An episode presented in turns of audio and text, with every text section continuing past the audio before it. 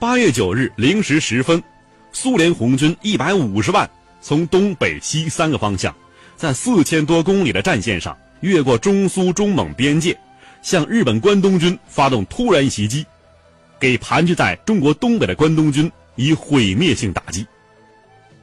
其实啊，苏联对日宣战过程还是一波三折的，而且呢，这里面充斥着大国博弈的痕迹，正应了十九世纪英国首相。帕麦斯顿的一句话呀：“没有永恒的朋友，也没有永恒的敌人，只有永恒的利益。”我们就好好的给您说一说苏联对日宣战的内幕。好，咱一起来听。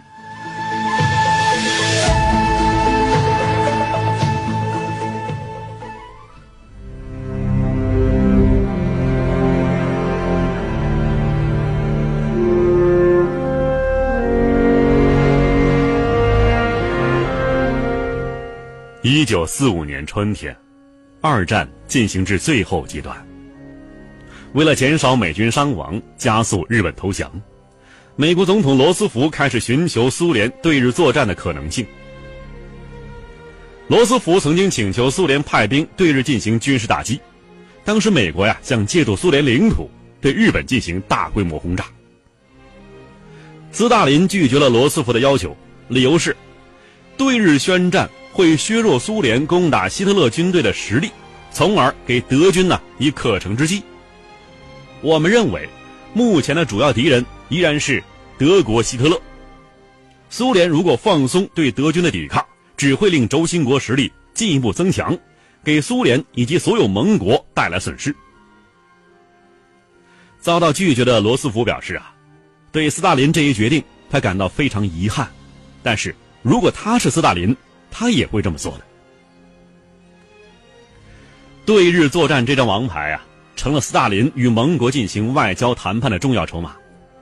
他一方面许诺在不久之后对日作战，一方面呢又以此为要挟，敦促华盛顿和伦敦尽快在欧洲开辟第二战场。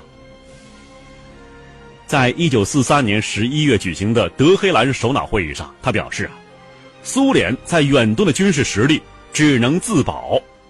若要对日作战，还需要增加两倍军力，因此这只能在德国投降之后才能实现。届时，我们将全线进攻日本。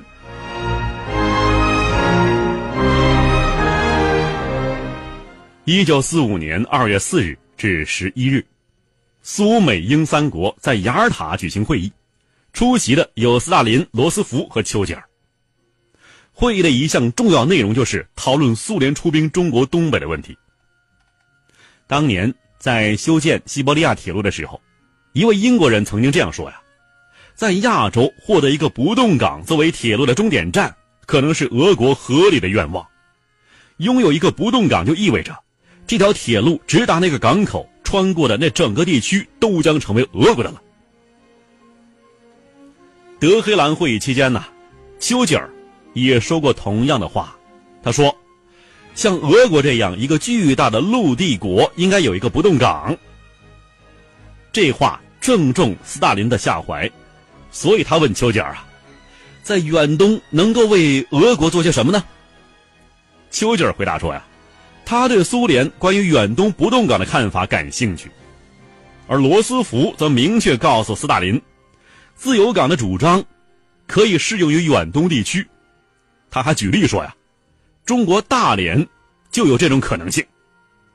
斯大林高兴的表示赞成。他说呀，那将是不坏的。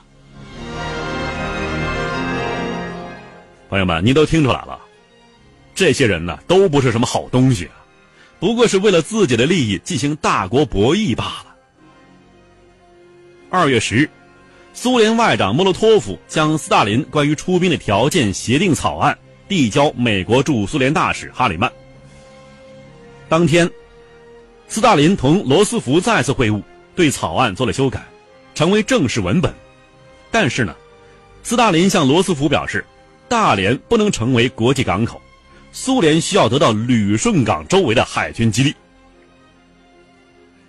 经过一系列的磋商和讨价还价，一九四五年二月十一日。苏美英三国在克里米亚半岛秘密签订了雅尔塔协定，苏军呢在欧战结束三个月之后对日宣战。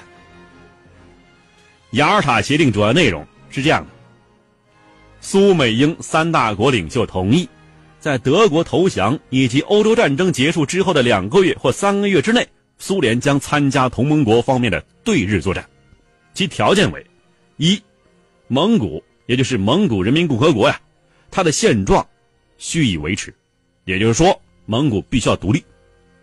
第二。日本一九零四年背信弃义进攻所破坏的俄国以前的权益予以恢复，也就是说呀，萨哈林群岛南部以及附近一些岛屿交苏联。其次，大连商港必须国际化，苏联在这个港口的优先权益必须要得到保证。苏联之租用旅顺港为海军基地也必须要恢复。那么第三点呢？对沟通大连与外界联系的中东铁路和南满铁路，应该设一个中立的公司共同经营。经过谅解啊，苏联的优越权益必须予以保证，而中国需保持在满洲的全部主权。第三大条，千岛群岛需交予苏联。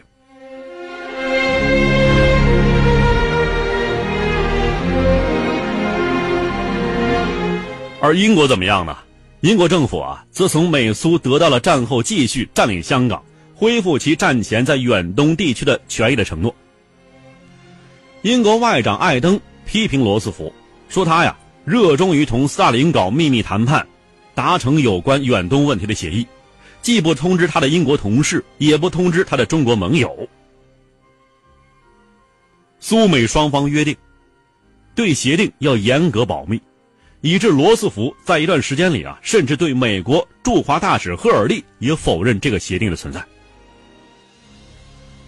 罗斯福在一九四五年四月去世，杜鲁门上台的时候啊，已经获知了原子弹研究工作的进展，但是他仍然坚持认为，唯有苏联参战，才能够最终战胜和彻底摧毁日本。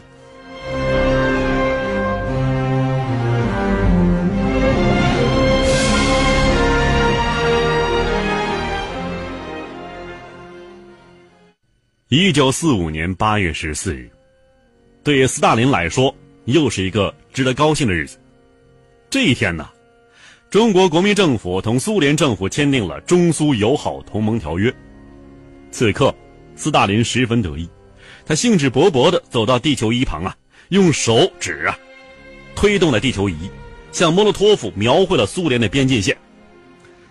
这边怎么样呢？千岛群岛如今是我们的了。库页岛全是我们的了，你看，多棒啊！就连旅顺口、大连都是我们的了。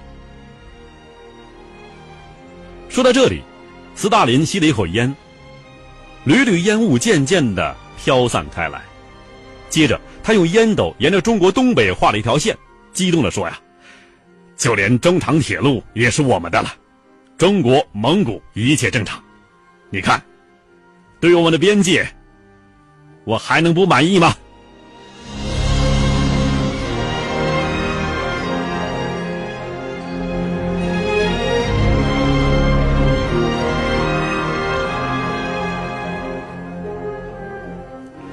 好的，朋友们，今天呢，我们的晚星话传奇讲的是苏联对日宣战内幕。苏联对日宣战第二天凌晨的时候，就到中国的东北和日本关东军展开决战。并且呢，摧枯拉朽吧，介绍一下这个日本关东军的来历。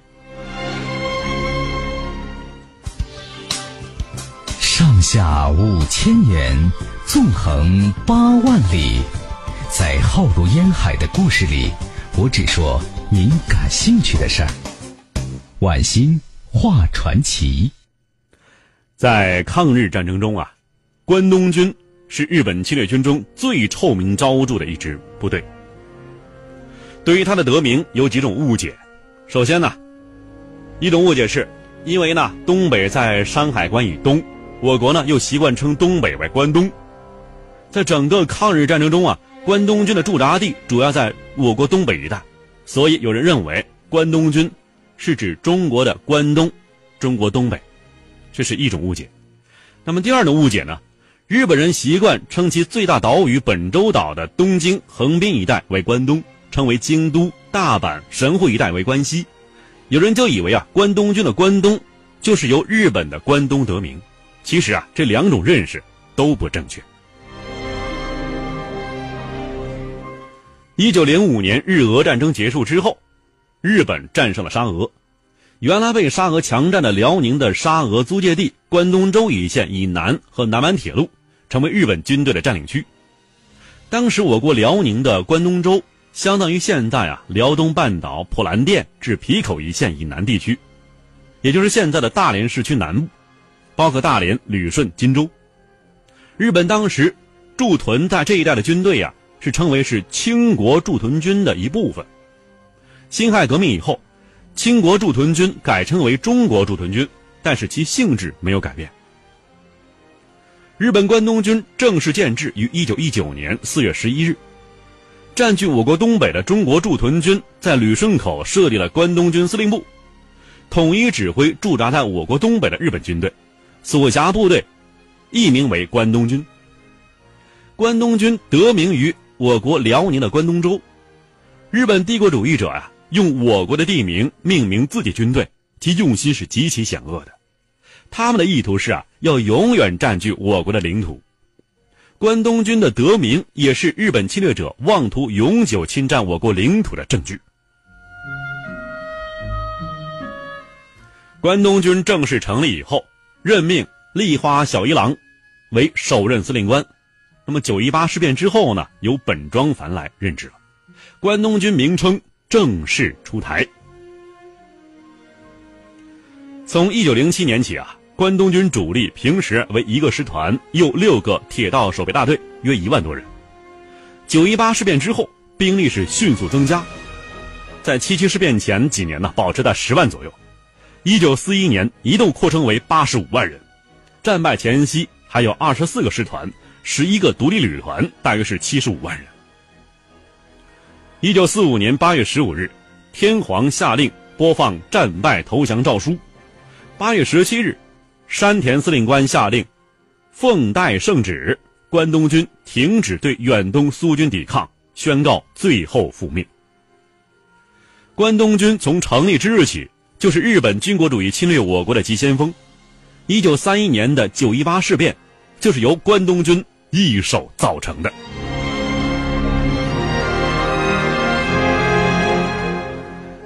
一九二五年，关东军以武力干涉郭松龄反奉战争。一九二八年，炮制皇姑屯事件，炸死中华民国军政府最后一任元首海陆军大元帅张作霖。日军对中国东北的侵略遭到国际社会反对。日本于一九三三年三月二十七日宣布退出国联，关东军呢则放手大干。一九三三年一月攻占山海关，马上又侵占热河，占领古北口等长城要隘。五月三十一日，关东军迫使中国签订塘沽停战协定。一九三五年，又与驻华北的日军一道策划了华北自治运动。一九三六年，入侵察哈尔。最后又发动七七事变，关东军大批调入中国关内地区，进行全面征服中国的野蛮侵略战争。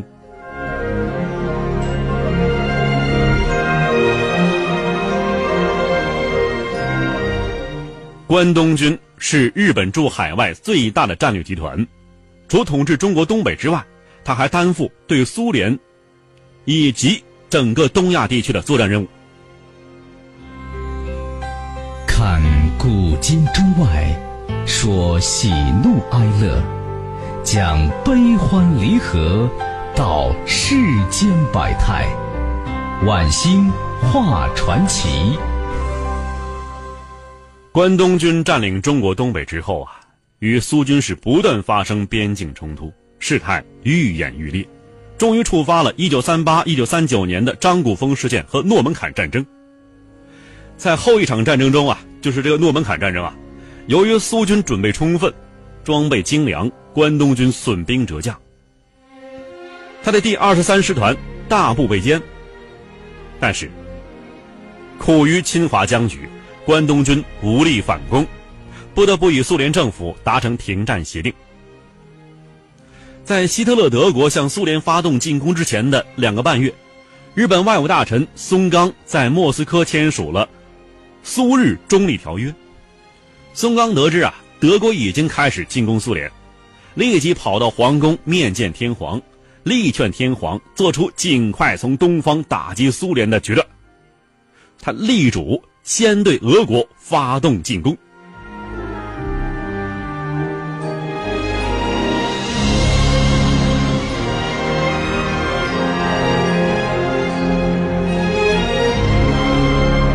日军总参谋部和帝国大本营在此之前已经制定了对苏联开战的时间表，也就是八月十日做出开战的最后决定，八月二十九日开始军事行动。七月份，日本进行了有史以来规模空前的大动员，用于对苏作战的关东军和驻朝鲜部队增加了一倍，达到八十五万官兵，准备入侵苏联领土的日军总数已达一百万人。日本帝国大本营在七月二十一日的战争密制中写道：“苏德战场形势发展不明朗，就像东京已下过几天不停的蒙蒙细雨一样。”苏联红军呐，虽然是遭受重大损失，但是并没有被彻底粉碎。七月底，日本人在战争秘制中不得不承认，斯大林政权之稳固确实出乎意料。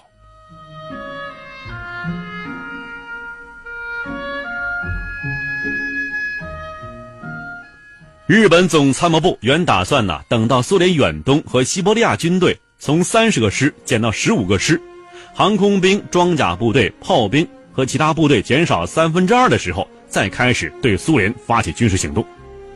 但是，一九四一年夏调往苏联欧洲部分的苏联人数啊，大大出乎日军指挥部的意料。由于日军入侵已经有现实危险了。尽管苏德战场极其需要补充兵力，但是苏联领导人不得不将大批兵力留在苏联东部地区。九月初，日本得出结论：一九四一年不可能取得对苏联战争的速胜。九月三日，日本指挥部决定，既然日本在下一年二月份以前不能够在北方发动大规模行动，那就必须在这段时间之内在南方迅速展开行动。九月六日，御前会议决定，不惜同英美发生战争风险，继续夺取西方大国在南方的殖民地。一九四一年十二月，日本发动了太平洋战争。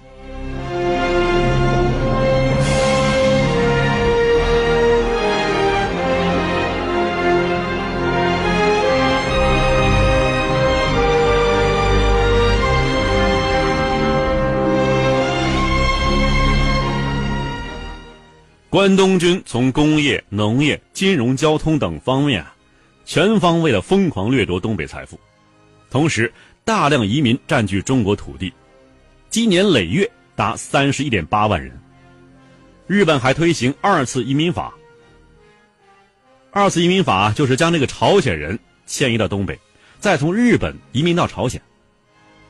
从一九三三年到一九三六年间，一路东北的朝鲜人。年平均七万多人，日本强占东北土地，从一九三八年起到日本投降为止，达五点八亿亩。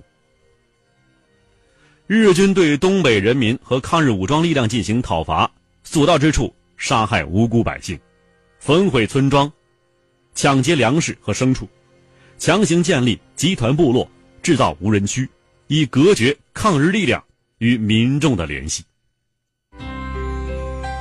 看古今中外，说喜怒哀乐。